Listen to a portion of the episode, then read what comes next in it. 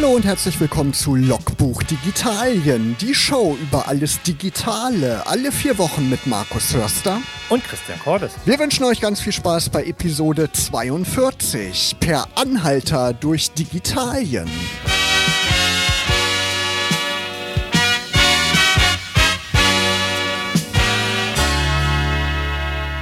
Ja, bei Episode 42 war das doch eine Steilvorlage, der Titel Per Anhalter durch Digitalien in Anlehnung an das berühmte Buch von Douglas Adams, Per Anhalter durch die Galaxis. Christian, hast du das Buch mal gelesen? Hm, vor Urzeiten, muss ich ehrlich zugeben, genau. aber ich kann mich nicht mehr so wirklich dran entsinnen. Auf jeden Fall ist da ja die Zahl 42, was ganz bekannt ist, was man mit diesem Buch assoziiert.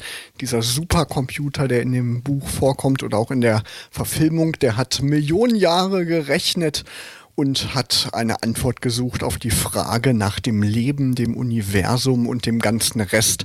Und die Antwort, die war dann eben 42. Und wir hoffen hier in Logbuch Digitalien, dass wir bessere Antworten finden auf alles, was die digitale Welt so gerade bewegt. Und wie immer mit dabei ist natürlich Christian. Hi Christian, du bist ja der Corona-App-Nutzer der ersten Stunde sozusagen. Wurde dir schon was angezeigt? Nein, wurde mir tatsächlich nichts, außer, sage ich mal, das, was, glaube ich, viele in der letzten Zeit haben. Äh, so ein paar Fehlermeldungen, ihre Corona-Gebietskörper ähm, äh, wurden geändert oder ähnliches. Erlebe ich bei iOS sehr viel, dass praktisch so ein Dialogfenster aufpoppt, dass irgendetwas geändert wird und Leute dann sehr irritiert sind. Aber nein, ich habe noch keine Warnung bekommen, äh, in irgendeiner greifbaren Nähe zu einem Infizierten äh, gewesen zu sein. Wobei, wenn wir den Zahlen Glauben schenken, ich habe es gestern, glaube ich, abends in der Tagesschau gesehen, 15,x Millionen haben es runtergeladen mhm. und 500 ähm, Alerts sind quasi insgesamt in der Zeit ausgelöst worden. Okay. Hört sich erstmal wenig an, aber wenn es eben hilft, das Ganze weiter einzudämmen, dann ist es ja eine positive Geschichte. Ja, ich glaube, man muss bloß denken, dass diese Zahlen etwas täuschen, weil 15 Millionen Downloads heißt nicht 15 Millionen komplette Installationen und aktivierende Prozesse. Also die Zahl, also die Zahl ist nicht so aussagekräftig, als dass wir jetzt davon ausgehen können, dass wir 15, 15 Millionen potenzielle Tracker äh, im Land haben. Genau, wie wir ja auch in der letzten Sendung gesagt haben, man muss Bluetooth aktivieren, man muss die Standortbestimmung jedenfalls unter Android aktiviert haben.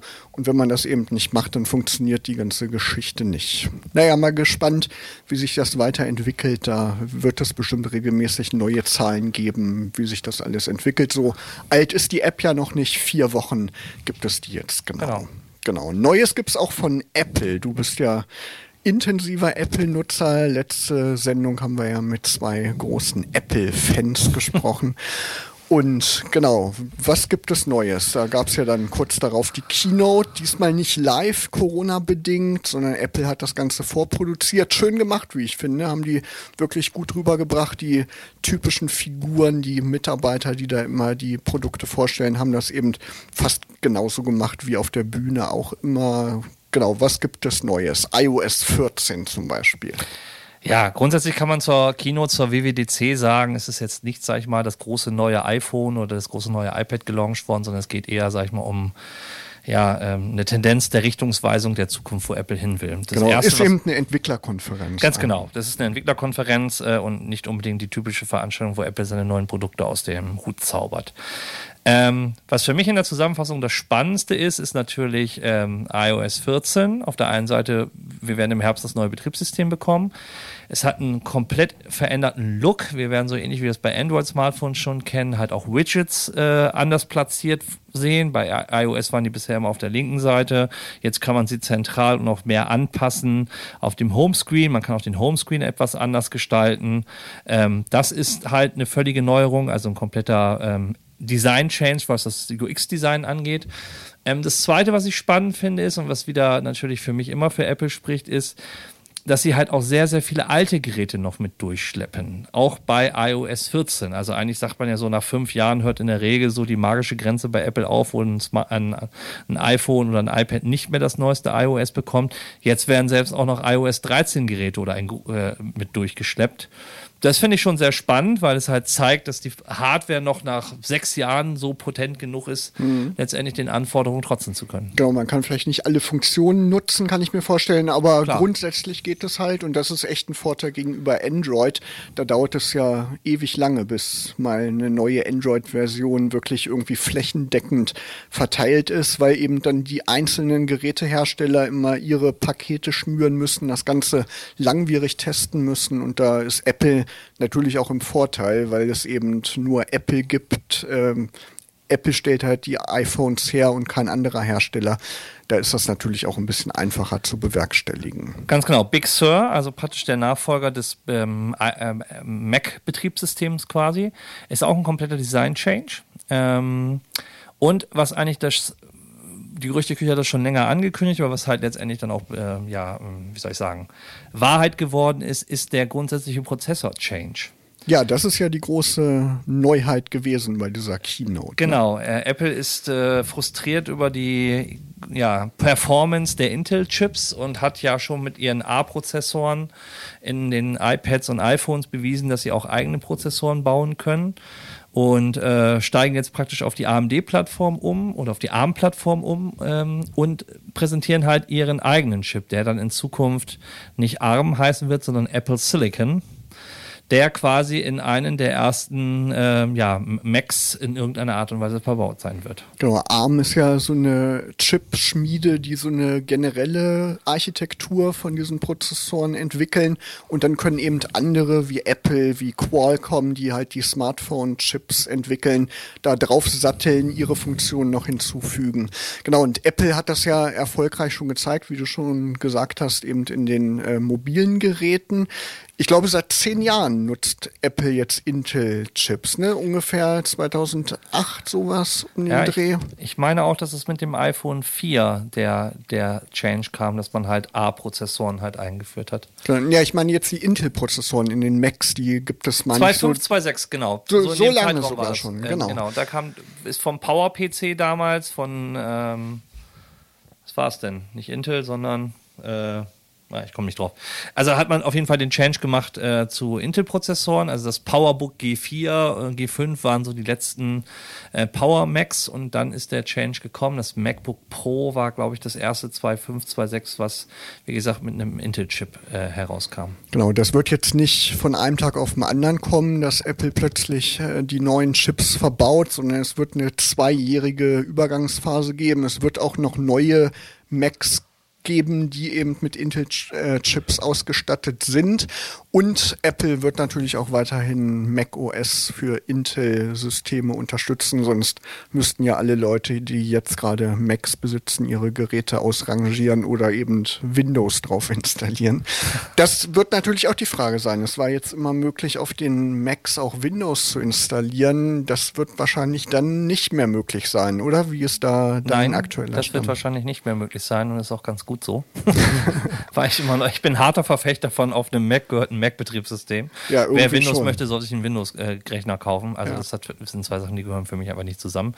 Ähm, aber genau diese Übergangszeit zwischen den zwei Prozessortypen, die es gibt, softwaretechnisch muss man sich keine Sorgen machen, weil auch ältere auf Intel programmierte ähm, Programme werden dank Rosetta, was wieder eine Renaissance erlebt, ähm, auch mit einem Compiler möglich sein, auf, auf beiden Systemen zu fahren. Also von daher wird es, glaube ich, auch noch ein paar Jahre dauern dauern, bis wir praktisch auch softwaretechnisch komplett bei allen Drittanbieter-Apps und Co. auf ähm, das äh, ARM-System umgestiegen sind. Genau, auf jeden Fall wird schon fleißig dran gearbeitet. Microsoft arbeitet gerade an einer Office-Version für diese neuen Chips. Die Adobe-Programme, die müssen entsprechend programmiert werden. Genau, das war, glaube ich, so das Wesentliche von Apple. Es gibt natürlich ein neues iPad OS, ein neues Watch OS ja. für die Apple Watch. Also spannende Neuerungen. Wenn ihr da Näheres wissen wollt, dann schaut mal auf der Seite von Apple vorbei. Da gibt es alle Details.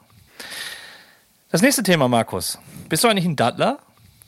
War ich mal. Ich habe mit Begeisterung gespielt, aber irgendwie seit zehn Jahren oder so gar nicht mehr. Hatte ich irgendwie gar keine Zeit mehr zu durch Studium und so und da ist das alles verblieben. Ich habe letztens mir GTA 5 mal runtergeladen. Das gab es nämlich umsonst im Epic Store. Die haben einige Wochen kostenlos Spiele verschenkt und GTA ist ja so ein riesen Franchise. GTA ja, ja. 3 habe ich früher gespielt und Vice City und da wollte ich einfach mal gucken, wie eben die aktuelle Version aussieht aussieht, gibt es ja auch schon ein paar Jahre.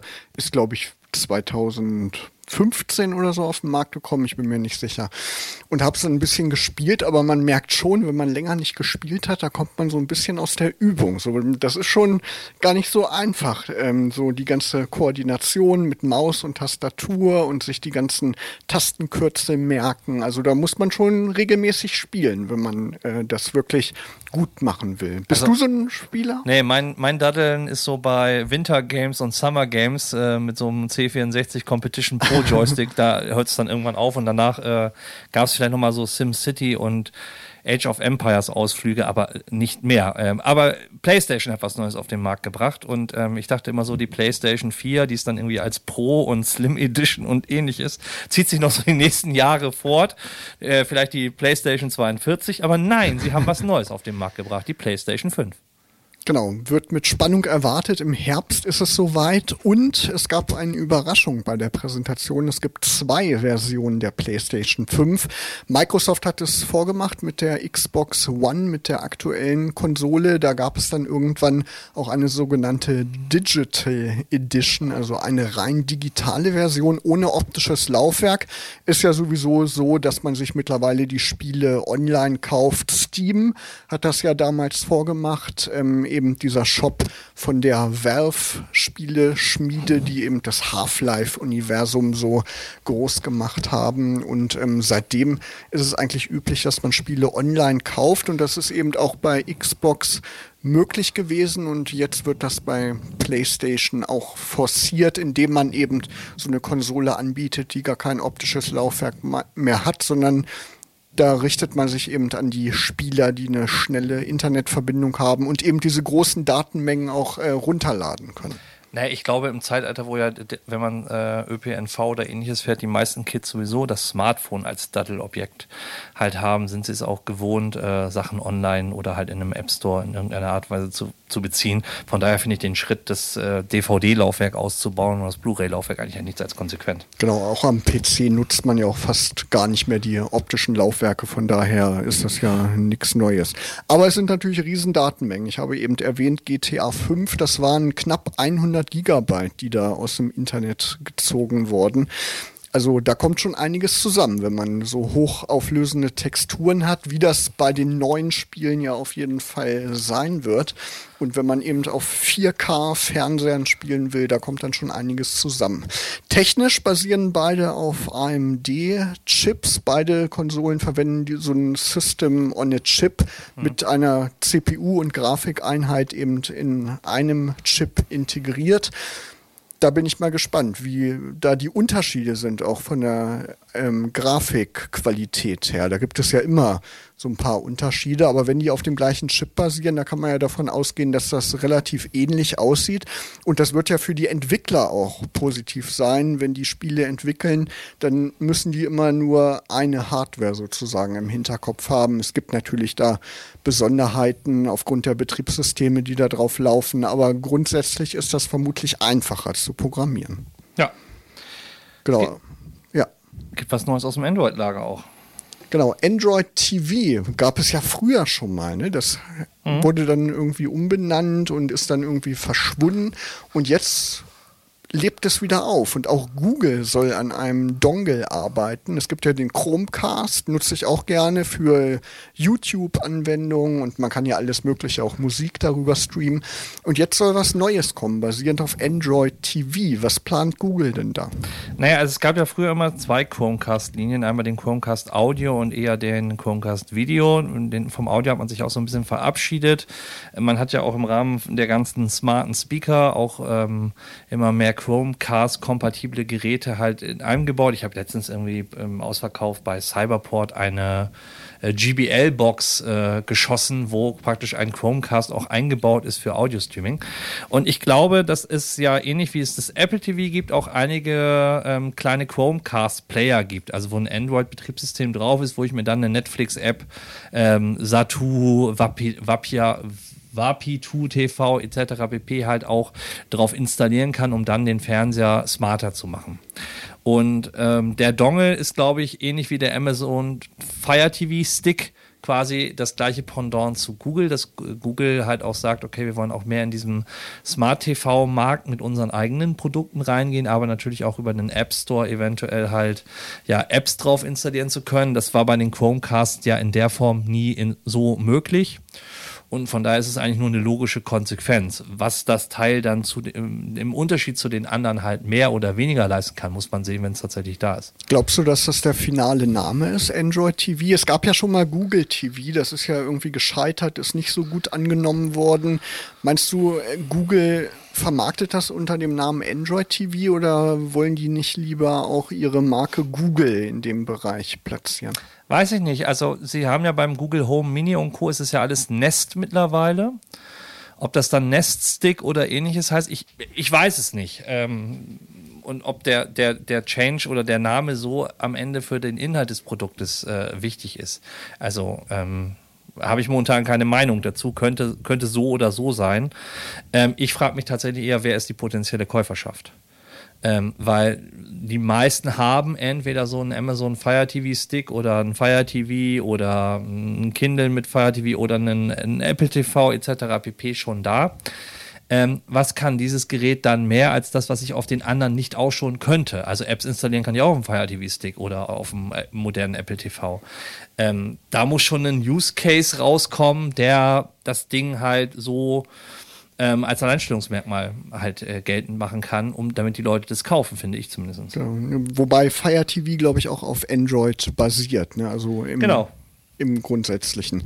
Ja, muss man auf jeden Fall abwarten. Ich habe jetzt gelesen, Xiaomi, da haben wir auch schon öfter drüber gesprochen, ähm, die bieten jetzt auch Fernseher an und da ist Android TV direkt drauf installiert. Das ist eben so ein Smart TV wie es den schon jahrelang gibt, aber eben jetzt direkt mit Android TV. Genau. Also das ist, denke ich mal, auch so eine Entwicklung. Und ich bin ja sowieso überrascht, oder Christian, dass die Fernseher so günstig geworden sind. Diese Xiaomi-Fernseher, das sind 4K-Geräte, Ultra HD. Die kriegt man für 600 Euro und man hat dann einen 65 Zoll Fernseher bei sich stehen. Die sind ganz schön im Preis runtergegangen. Ne? Na, ich glaube, die, die Strategie ist bei Xiaomi relativ simpel. Ähm, Amazon baut ja ihre Alexa und Echo Speaker äh, auch nicht, weil sie damit großartig Geld verdienen können. Sie setzen ja letztendlich immer noch einen drauf, wenn sie die Dinger für den Preis unter die Leute bringen. Es geht eher darum, dass diese Devices in den Wohnzimmern sind und dass man eine, wie sagt man so schön, einen Fuß in die Tür bekommt. Und ich glaube, bei Xiaomi ist es halt auch, dass sie weg wollen, rein vom Smartphone. Sie haben E-Roller, sie haben Haushaltsgeräte, ähm, Staubsauger. Äh, es gibt ja schon unheimlich viele Xiaomi-Produkte, die ja, nicht nur auf Smartphone basieren.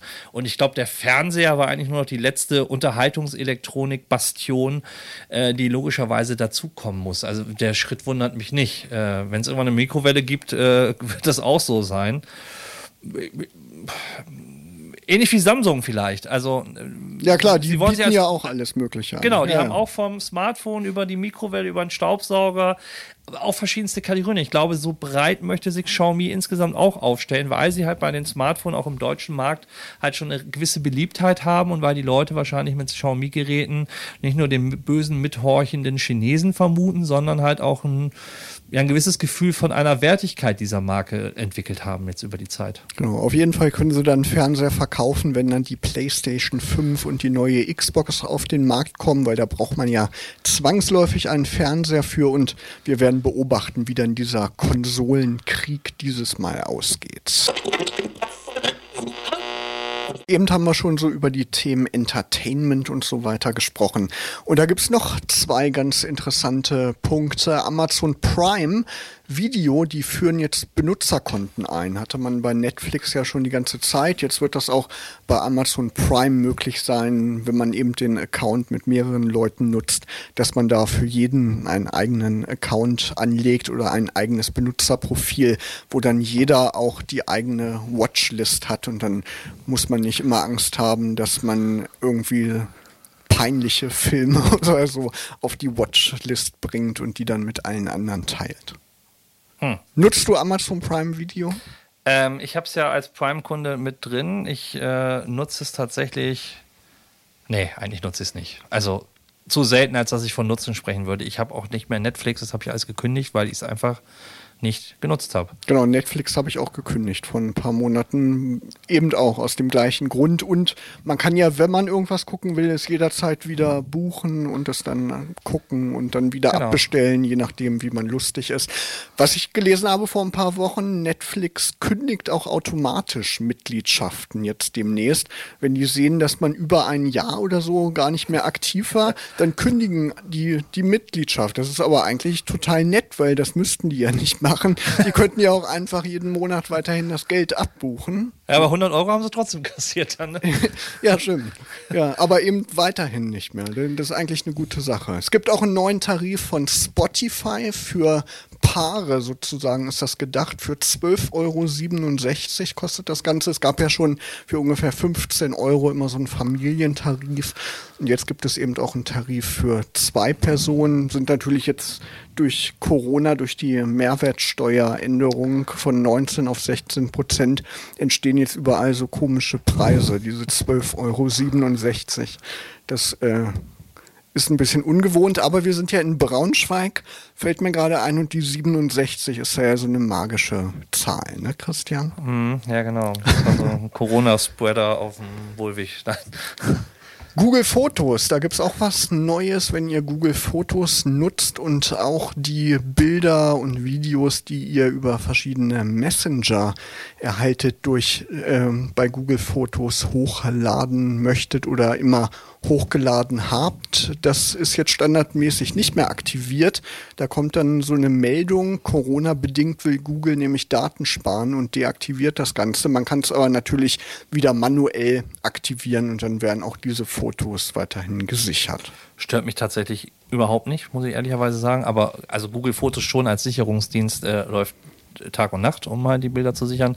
Aber also aus den Messengern habe ich das bisher nicht wirklich gebraucht. Ja, oft ist es halt auch Schrott, ne? wenn man in irgendwelchen Gruppen drin ist, da werden dann irgendwelche witzigen Videos oder Meme verteilt. Ich will nochmal zurück auf die Streamingdienste.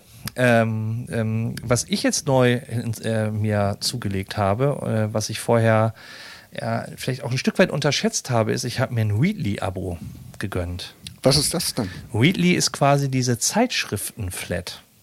Ah, okay. Ja, stimmt, das habe ich auch schon mal gehört. So ähnlich wie Apple das ja auch anbietet. Ne? Da gibt es doch auch ähm, so ein Apple-Zeitschriften-Abo. Ja, ein Weekly ist quasi, dass du ähm, ähm, tatsächlich so Magazine, also jetzt nicht Spiegel und Co., die sind nicht dabei, aber ich sag mal so, Backwelt oder so, so Tech-Magazine, aber halt auch ähm, ja, von Anglerzeitungen über ähm, Gala, Hausbau etc. pp. Muss man ein bisschen durchstimmen, ob seine Magazine, Zeitschriften, die man liest, halt mit dabei sind. Ähm, ich habe schon ein paar gefunden, habe das einfach mal durchgerechnet. Es gibt so zwei, drei, die ich ab und zu mal durchblättere beim Einkauf und die ich oder eins, das ich auch bisher abonniert hatte äh, in Papierform und äh, habe jetzt so eine größere Auswahlmöglichkeit auch einfach mal reinzulesen, weil ehrlicherweise von vorne bis hinten liest man ja auch, wenn man es äh, trotzdem man zum Abo hat, die Zeit schriftlich unbedingt. Und so kann ich bei den wirklich spannenden Themen das machen. Hat auch ein fünf, äh, fünf Nutzerkontenhaushalt wo du praktisch mehrere Leute auch äh, daran teilhaben lassen kannst. Und ist tatsächlich einfach ganz, ziemlich praktisch, finde ich. Was kostet das Ganze? Auch, auch so ein Zehner? Ja, ja, ja, So wie alle anderen Abo-Dienste quasi auch. 9,52 genau. jetzt zu Corona-Zeiten und die ersten zwei Monate kriegst du sogar umsonst, wenn du irgendwie so eine Promo-Aktion mitmachst. Und das ist eigentlich ganz gut. Ja, und für die Verlage auch eine gute Sache. Die kriegen dann auch Einnahmen wieder über diese Möglichkeit. Jedenfalls ein bisschen. Ich weiß ja nicht, was dabei rausspringt. Aber ist auf jeden Fall besser, als wenn die Leute nur immer kostenlos eben nach den Inhalten suchen. Ja. Genau, eben haben wir über Google-Fotos gesprochen, dann gehen wir mal rüber zur Fotografie. Canon hat nämlich in der vergangenen Woche zwei neue spiegellose Kameras vorgestellt. Im Jahr 2018, also vor zwei Jahren, wurde ja dieses EOS R System vorgestellt, auch mit dem neuen Bayonet, mit dem neuen Objektiv Bayonet RF.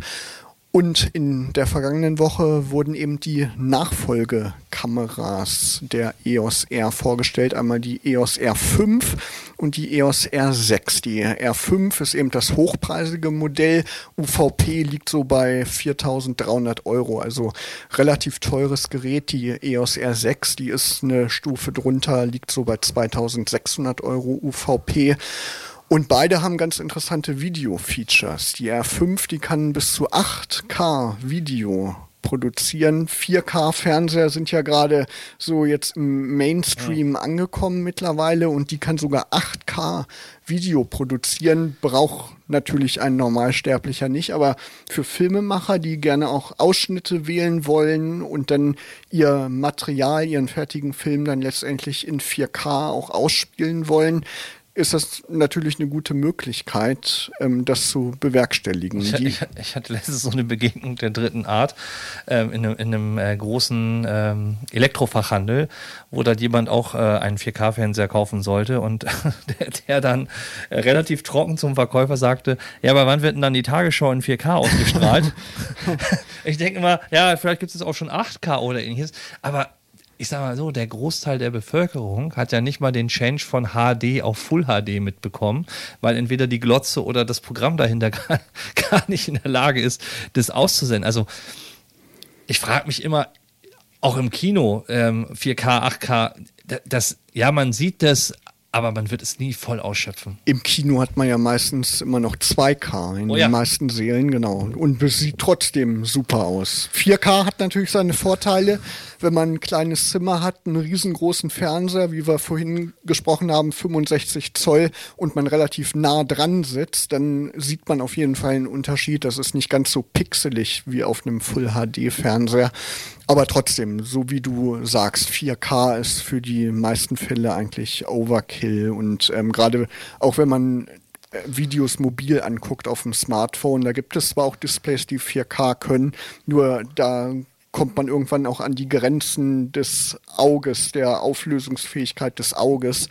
Und da sieht man eben keinen Unterschied. Ja, mehr. und ich sag mal, alle YouTuber und Co. rendern die Dinger runter, weil letztendlich äh, 1080p völlig ausreichend ist. Also, dass es technisch geht, ja, aber ich denke immer so, das ist wie 3D-Brillen damals oder ähm, ähnliches. Hat technisch gut machbar, aber äh, außer Avatar äh, kann ich mich nicht daran erinnern, dass ich jemals wieder einen 3D-Film gesehen habe. Nee, ich habe auch einen 3D-fähigen Fernseher zu Hause, aber die werden irgendwie entweder gar nicht mehr hergestellt oder die Funktion wird nicht mehr vermarktet. Keine Ahnung, eins von beiden.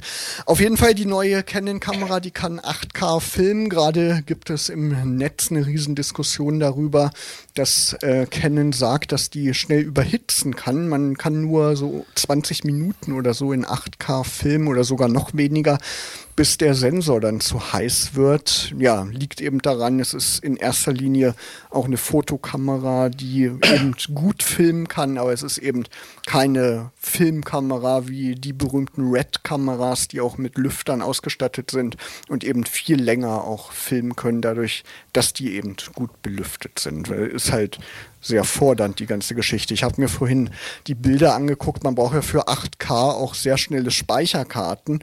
Und in dem Deckel von dem Speicherkarten-Slot, von dieser diese Speicherkarten-Slot-Klappe, da steht drin, Vorsicht, das könnte heiß werden. Also auch die Speicherkarten, die werden wohl bei diesen Datenraten ganz schön heiß. Aber würdest du als Profifotograf äh, jetzt auf das System Canon wechseln? Du kommst ja von Pentax, glaube ich, ne? Aber ja, zum, zum Film eventuell, zum Fotografieren nicht, weil wenn man eben in einem System drin ist, dann hat man Objektive und da bleibt man dann meistens bei dem System.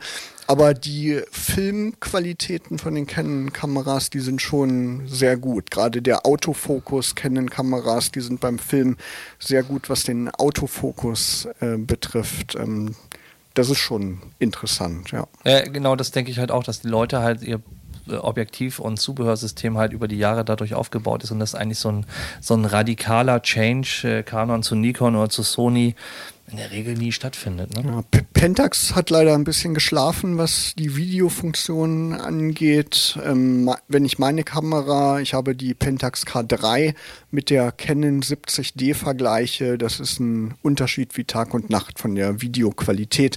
Aber vielleicht legt Pentax da ja irgendwann mal nach oder Rico, das gehört ja mittlerweile zu Rico und ähm, bringt dann mal eine bessere videofähige Spiegelreflex oder vielleicht auch eine spiegellose Kamera. Ich bin mal gespannt, aber Pentax ist traditionell immer noch so eine Spiegelreflexkamera-Firma und die bleiben dem System, glaube ich, treu. Muss man mal abwarten, wie sich das alles entwickelt. Trend geht zur Zweitkamera, Markus. Genau. Langsam kommen wir schon dem Ende entgegen von Episode 42, aber wir wollen noch über ein paar Punkte sprechen. Natürlich kommt noch unser App-Tipp, aber ich habe vorher noch ein paar weitere Tipps für Nutzer. Christian, da bin ich raus. Schon, da bist du raus. Windows 10. Viele, ja, sind ja immer noch die meisten, die Windows 10 nutzen. Da muss ja zugeben. Ne? Ja, es gibt noch Leute, die sich irren. Genau, ich habe nämlich so ein paar Tipps zusammengetragen, wie man Windows 10 so ein bisschen praktischer machen kann. Und das hat auch ein bisschen was mit Mac OS zu tun, Christian. Du kennst doch. du, Du kennst doch diese Vorschau-Funktion in macOS. Ne? Da ja. muss man, glaube ich, nur die Leertaste drücken oder eine andere Taste und dann kommt diese Vorschau.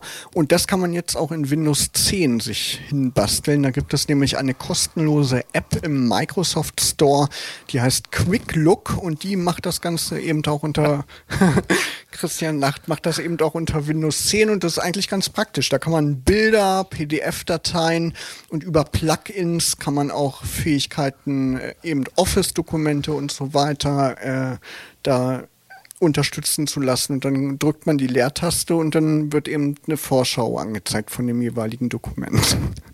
Du sagst es schon, man kann sich das zurecht basteln. Also als Mac-User ist man das gewöhnt, aber bei Windows muss man sich sowas basteln. Eine andere Sache, die man von macOS kennt, man kennt ja die, wie heißt das, das Dock, ne, bei macOS. Ja. Genau, und das ist ja schön zentriert, nutzen ja auch viele Designer und dann ist das alles schön geradlinig, alles zentriert, wie man ästhetisch schön designt. Da ist ja Windows und auch Windows 10 immer noch so ein bisschen im Hintertreffen. So ganz optimal ist das ja alles nicht. Aber es gibt eine schöne App oder ein Programm, das nennt sich Taskbar X. Das gibt es auch im Microsoft Store.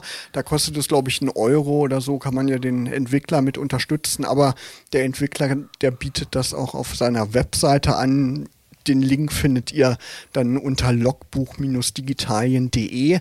Und mit dieser App, da kann man die Symbole in der Taskleiste eben auch zentrieren, wie bei macOS. Und das finde ich irgendwie schöner als in der Standardeinstellung, wo die Apps dann immer alle am linken Rand sind. Wenn man einen großen Monitor hat, sieht das irgendwie komisch aus. Und ich habe mich jetzt seit ein paar Wochen dran gewöhnt, eben die ganzen Icons in der Mitte zu haben. Finde ich auf jeden Fall eine gute Sache. Und ein dritter Tipp sind die Microsoft Power Toys. Die gab es in den 90ern schon mal für Windows 95, 98 und so. Das waren Zusatzfunktionen für Windows und Microsoft arbeitet gerade an neuen Power Toys und da sind wirklich ganz spannende Dinge drin.